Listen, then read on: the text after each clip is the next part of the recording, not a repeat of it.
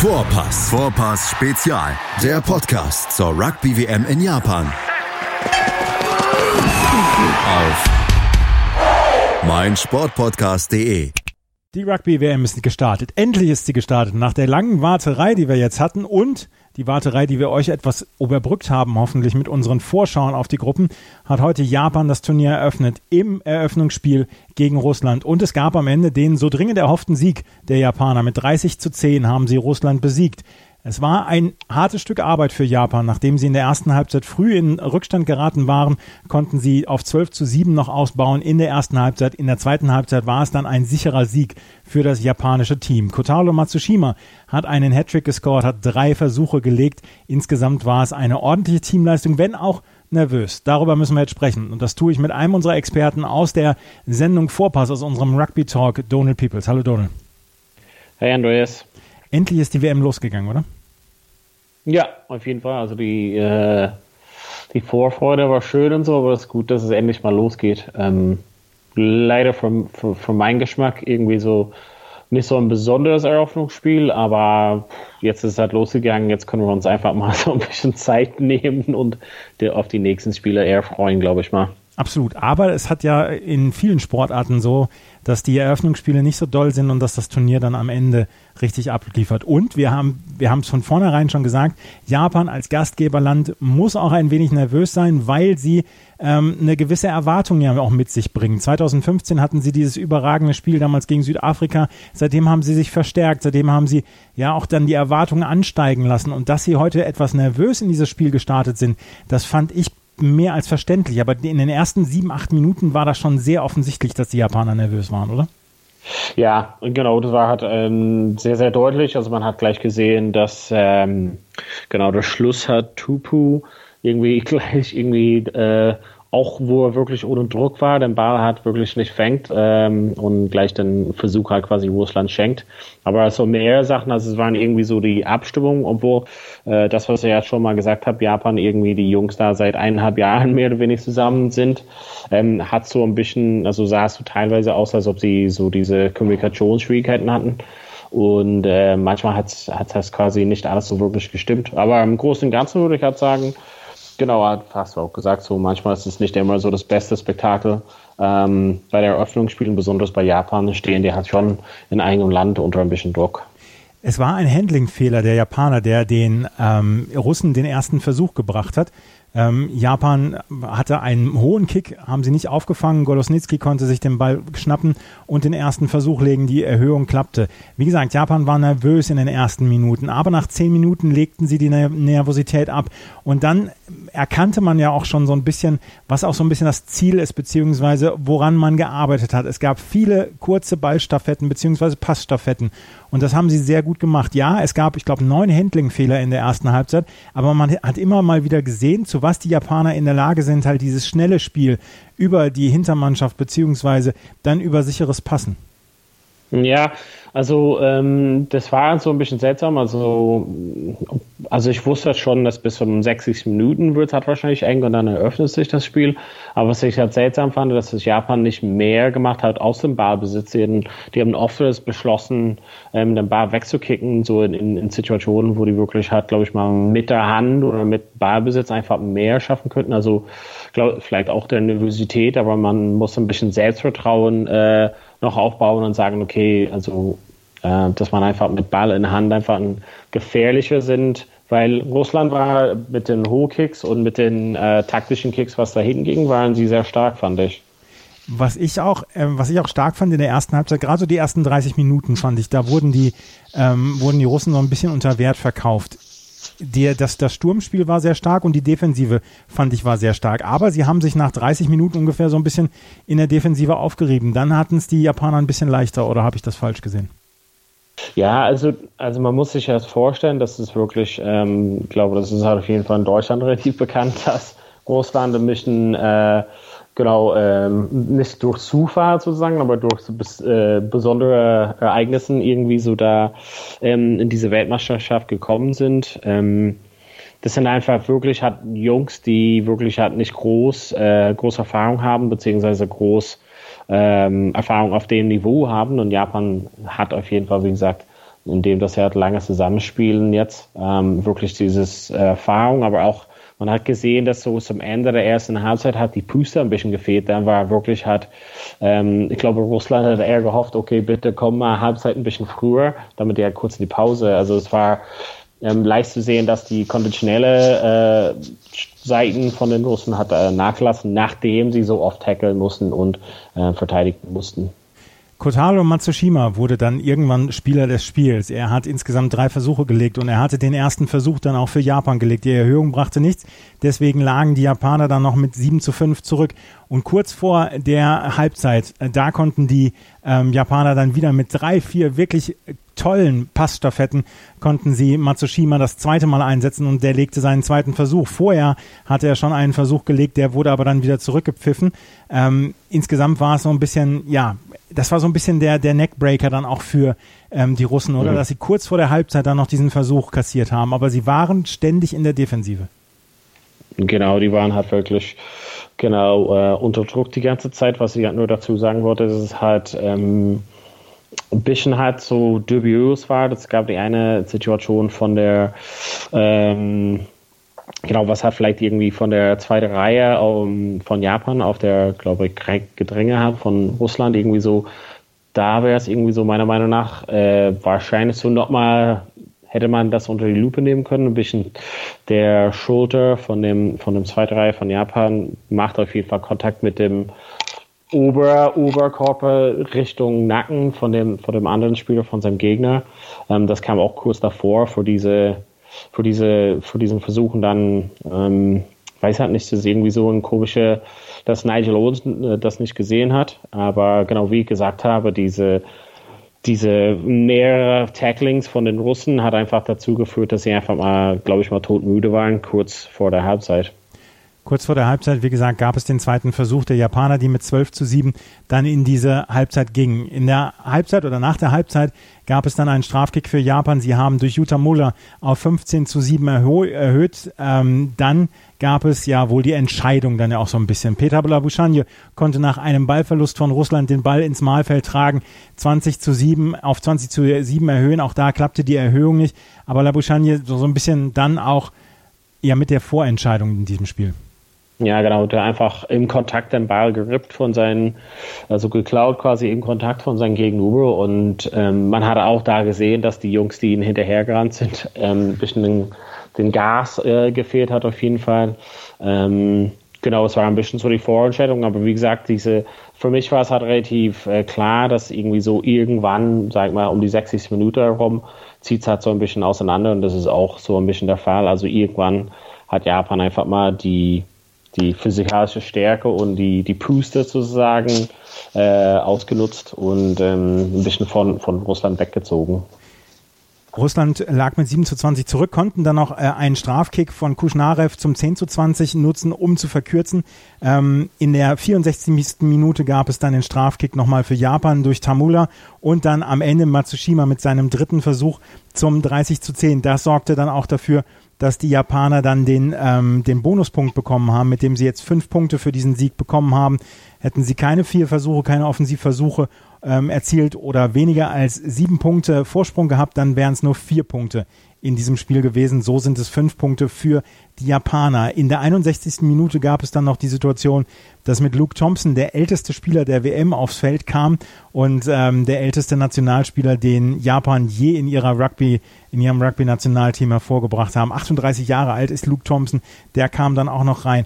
Was ich, ähm, was ich ja vielversprechend für Japan fand, war, dass durch die ganzen Wechsel der Spielfluss gar nicht so gestört war. Sie haben einen sehr harmonischen Eindruck auf mich gemacht.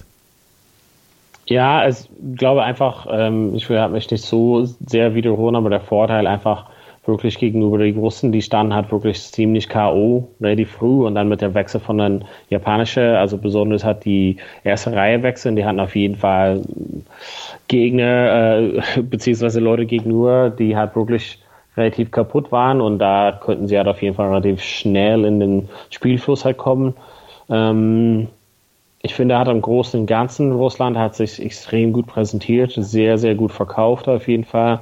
Ähm, mega viel, also ich war extrem begeistert. Also ich habe schon von Anfang an gesagt, ich wünsche mir, dass es nicht irgendwie so 100 zu 0 Sachen gibt. So auf jeden Fall ähm, hat man gesehen, dass Japan auf jeden Fall Russland Respekt zeigen musste, indem sie halt auch Sachen zum Goal gekickt haben, also auch die Straftaten, gesetzt hatten.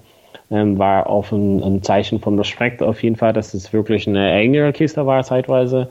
Ähm, Im Großen und Ganzen wurde ich halt war ich vor dem Turnier eher so mehr begeistert von Japan. Jetzt hätte ich so ein bisschen mehr Angst, weil wenn sie so, also wenn sie so im nächsten Spiel gegen Irland spielen werden, dann könnte es halt auf jeden Fall eine komplett andere Nummer werden. Also hätte mir mehr so System erhofft von Japan. Es ist irgendwie so ein bisschen erstaunlich, dass sie halt teilweise, also teilweise sehr langsam das Spiel gemacht haben, unnötig. Also der Verbinder hatte irgendwie so ein bisschen das Tempo manchmal rausgenommen oder wie gesagt den Barbesitz weggegeben. Das war ein bisschen erstaunlich.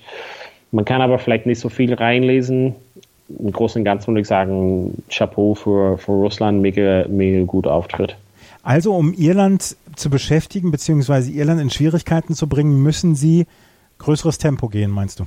Ja, auf jeden Fall. Also das ist halt, die standen manchmal in den, in den Rocks, also in den offenen, hatte irgendwie mit ein, zwei Mann und irgendwie der Bar war noch so irgendwie da noch nicht so 100% sicher. Dann machen die halt nochmal jemand rein, ist ein bisschen langsam, dann spielen die halt den Pass halt raus. Und das war irgendwie, als, als ob der Verbinder sich noch so spontan überlegt, okay, was mache ich jetzt und irgendwie rauspassen oder dann den Bar wegkicken. Das war eher sehr mühsam hat. Und ich glaube, die, die, die äh, Bedingungen hat vom Wetter her, es ist auf jeden Fall warm, also Luftfeuchtigkeit ganz hoch, also es ist auf jeden Fall ein anstrengendes Spiel, aber es ist irgendwie mir so ein bisschen Ideen gefehlt, also natürlich ähm, ein, zwei schöne Versuche ähm, gelegt, aber irgendwie so ein System, was irgendwie so eine Mannschaft wie Schottland oder Irland Probleme verbreitet, habe ich nicht erkennen können.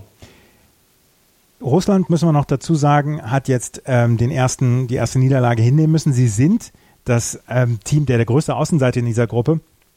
Aber sie können sich eine ganze Menge rausziehen, wie ich finde. Du hast es gesagt, sie sind reingekommen, ein bisschen wie die Jungfrau zum Kinde in dieses ähm, WM-Turnier, weil Spanien, Belgien und Rumänien äh, Spieler eingesetzt hatten bei der Rugby Europe International Championship, die nicht hätten eingesetzt werden dürfen. Und deswegen war es so, dass Russland sich dann qualifiziert hat. Dafür fand ich, haben sie sich sehr teuer verkauft. Ja, auf jeden Fall super erstaunt. Also das waren halt mehrere Spieler, die da für mich äh, sich ausgezeichnet hatten. Ähm, sehr viele Leute, die wirklich ähm, sich äh, teuer verkaufen könnten. Also ich hatte vor dem Turnier auch äh, Artemiev, der Kapitän, hat gesagt, der war auf jeden Fall K.O. am Ende, aber er hat auch mega viele gute Sachen gemacht, seine Hochkicks, seine Tacklings, ähm, das, das, das Spiel am Laufen gehalten.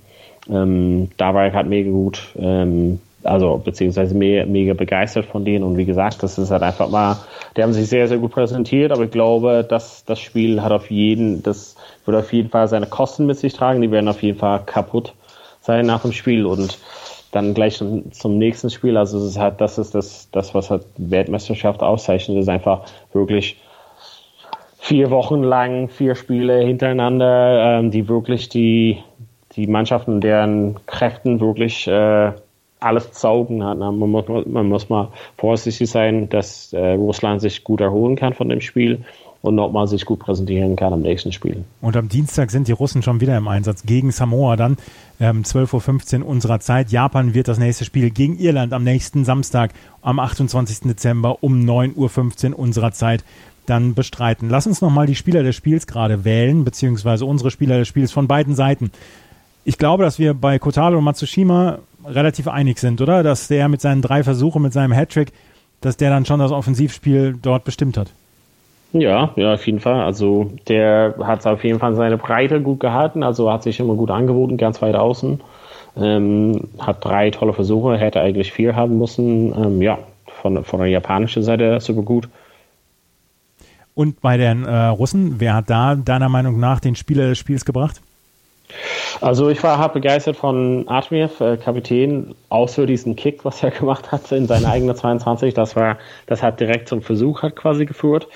Aber glaube ich mal der Nummer 7. Ähm, Tager Gatschiev. Ja, genau, Gatschiev, genau. Äh, der hat einfach, also der hat das ein oder andere Mal so eine Gelegenheit gehabt, wo er selber einen Versuch legen könnte. Es war echt knapp dran. Äh, ich hätte ihn es gegönnt war aber im Tackling extrem gut und äh, Ballklauen und so alles, also extrem, extrem gut äh, präsentiert auf jeden Fall meiner Meinung nach. Neun der 22 Spieler, die eingesetzt worden sind für Russland, waren dann auch im März dabei, als Russland gegen Deutschland damals gewonnen hat, mit 26 zu 18. Von daher können wir mit einer respektablen oder von einer respektablen Leistung der Russen sprechen. Die Japaner, wie gesagt, sind mit einem guten Start in dieses Turnier gestartet, 30 zu 10 und sie haben den Bonuspunkt geholt und können jetzt alles sich darauf konzentrieren, dass nächste Woche Samstag das Spiel gegen Irland für sie erfolgreich bestritten wird. Wie erfolgreich aussieht, das müssen wir dann nächste Woche sehen. Wir müssen auch erstmal sehen, wie Irland gegen Schottland in diese WM startet. Und damit sind wir bei den Spielen von morgen beim Super Saturday, den wir haben. Um 6.45 Uhr deutscher Zeit Australien gegen Fiji. Danach um 9.15 Uhr Frankreich gegen Argentinien und The Big One Neuseeland gegen Südafrika. Um 11.45 Uhr deutscher Zeit das Spiel der Spiele gleich am zweiten Tag der WM. Wir haben die Aufstellung schon ähm, bekommen von den drei Spielen und ähm, wir können eigentlich sagen, dass wir bei Frankreich gegen Argentinien, das ist, ja, gibt es Überraschungen deiner Meinung nach? Mm, also wir haben schon ein bisschen drüber gesprochen. Ähm, ich bin also ein Riesen-Fan von Intermac auf 10, also manchmal spielt er auf Innen oder auf 10, also ich finde auf 10 super und der also dieses Zusammenhalt zwischen ihnen und Dupont, also ist auf jeden Fall mega wichtig. Ähm, ich bin halt, ich muss mal sagen, ich bin ein bisschen äh, nicht erstaunt, aber auf jeden Fall finde ich äh, seltsam, dass Maxim Medar startet anstatt äh, Ramos, weil einfach, also die Verbindung mit Ramos, ähm, Dupont und Nintermack, ähm, diese Toulouse-Verbindung quasi einfach extrem cool finde. Ähm, aber trotzdem eine super Mannschaft. Ähm, glaube, dein Lieblingsspieler fehlt auf jeden Fall in der, in der dritten Reihe bei Frankreich. Louis Picamol, mhm. der fehlt, der ist äh, ja, der, der sitzt auf der Bank halt nur. Und Maxime Machinot, der hat mich, äh, der hat mich bei den Six Nations sehr begeistert. Ja, ich weiß halt nicht, also wir haben es schon mal gesagt, ich wurde halt erstmal wirklich sehen wollen, was von der Frankreich auftaucht, aber das ist unter den besten Voraussetzungen. Also das sind halt wirklich, für mich ist halt wichtig, wer spielt da 9 und 10, das sind deren besten Spieler. Dann haben sie mit Leuten wie Faketawa und ähm, Penot zum Beispiel wirklich Weltklassenjungs, irgendwie denen ins Spiel zu, also irgendwie ins Spiel zu setzen, äh, in Szene zu setzen, meine ich. Und da, da läuft es schon, glaube ich mal. Und dann hat man von der Bank nochmal äh, dein, deine Freunde mit Pegamol und Machinot, die können immer noch was reißen. Also ich, ich glaube, das hat wirklich vielleicht, also ich würde halt, ich hätte auf jeden Fall auf Schluss Ramos gehabt, aber ansonsten würde ich halt sagen, das ist wirklich eine Top-Mannschaft. Bei den Neuseeländern morgen um 11.45 Uhr spielt Bowden Barrett auf äh, der 15 als Schluss. Richie Monga ist als Verbinder dort äh, auf der 10 und Aaron Smith auf der 9. Gibt es Überraschungen bei Neuseeland gegen Südafrika für dich? Also das ist halt schon von dem, was ich alles gehört habe. Normalerweise habe ich ganz viele Leute gehört, die sagen würden, ja, bei den großen Spielen wird Barrett auf 10 kommen. Ähm, aber die sind doch dabei geblieben mit Mwanga auf 10. Das hatten die jetzt äh, oft was probiert. Wirklich ähm, als Ersatz für Bowden Barrett. Ähm, mal gucken. Also Barrett auf 15 ist auf jeden Fall gefährlich. Die wollen halt so diese Doppelspitze halt haben, dass sie halt quasi immer links und rechts Anspielstationen und wirklich Verbinder haben auf beiden Seiten sozusagen. Mm, ich bin mir halt nicht so ganz sicher, ähm, ob das die richtige Entscheidung ist. Also ich finde halt zum Beispiel Ben Smith ist einfach jemand, ähm, der normalerweise auf Schluss spielt, der eigentlich äh, richtig gut als Schluss spielen kann. Ob Barrett hat besseres als Schluss, weiß ich halt nicht. Die, die wollen es irgendwie integrieren. Ich bin mir halt so ein, noch so ein bisschen skeptisch, ob das, ob das richtig sowas bringt. Ich finde halt aber auf, auf, auf dem jemand, den man wirklich halt so achten ne, muss, ist Sibu Reese. Das ist halt jemand, der super jung bei Crusaders äh, unglaubliche Saison hinterlegt. Ähm, einfach könnte halt ein Weltstar werden. Also man muss halt aufpassen, der ist einfach extrem schnell.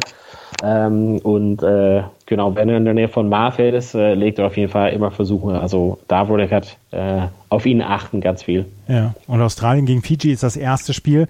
Dort haben die Australier jetzt auch ne, erstmal die stärkste Mannschaft, wenn man sich das so anguckt, ähm, aufgestellt, um keine nichts, nichts dem Zufall zu überlassen. Ja, genau. Also wir haben auf jeden Fall wieder mit so diesen ja, Doppel-Sieben, sagen die hat da, mit Pocock und, und Hooper. Also das sind wirklich zwei Jungs, die immer ballhungrig sind und immer den Ball irgendwie suchen. Ähm, Ist immer so ein bisschen schwieriger, ob das wirklich so taktisch gut funktioniert. Hat aber letztes Mal sehr gut für den funktioniert. Also ich glaube, das ist halt irgendwie richtig, äh, also Pocock und Hooper sind einfach Weltklassenspieler, könnte halt wirklich gut werden und in der Hintermannschaft richtig gut aufgestellt. Hat man schon gesprochen mit Leuten wie Leo Lefano ähm, auf 10, könnte halt richtig gut werden. Ich habe einfach mal so weil es das äh, erste Spiel ist, habe ich einfach so selber so ein bisschen den Tipp abgegeben, dass Fiji vielleicht für eine Überraschung hier sorgen könnte. Aber ich weiß auch nicht, vielleicht ist es einfach nur so ein bisschen mehr als Hoffnung. Aber da es das erste Spiel ist, Fiji wird auf jeden Fall heiß sein. Also das ist die beste Gelegenheit, so einen wirklichen Top-Mannschaft zu schlagen. Ich weiß halt nicht, vielleicht ist es utopisch gedacht, aber ich hätte gedacht, vielleicht kann Fiji doch für eine Überraschung sorgen. Ja, aber wenn man eine Überraschung schaffen will, dann wahrscheinlich im ersten Spiel, oder? Ja, genau. Ja, das ist das Ding. Ja, genau. Wie heute, wie wir gesehen haben, Russland wirklich hat wirklich alles da eingesetzt für heute. Vielleicht setzt Fiji da alles ein. Das ist auf jeden Fall eine andere Mannschaft. Ne? Also Fiji ist, ja, könnte gefährlich werden, könnte komplett gegen die Wand gehen, mein, mein Tipp da. Aber naja, wir werden es sehen und wir werden natürlich auch morgen darüber sprechen hier bei meinsportpodcast.de und Vorpass Spezial. Das war Donald Peoples mit seiner Einschätzung zum Eröffnungsspiel Japan gegen Russland. Japan hat am Ende einen sicheren Sieg eingefahren mit 30 zu 10 und führen die Tabelle der Gruppe A mit fünf Punkten an und haben den erhofften guten Start in diese WM gehabt. Danke, Donald. Ja, danke schön. Schatz, ich bin neu verliebt. Was? Da drüben. Das ist er. Aber das ist ein Auto. Ja, eben. Mit ihm habe ich alles richtig gemacht. Wunschauto einfach kaufen, verkaufen oder leasen. Bei Autoscout24. Alles richtig gemacht.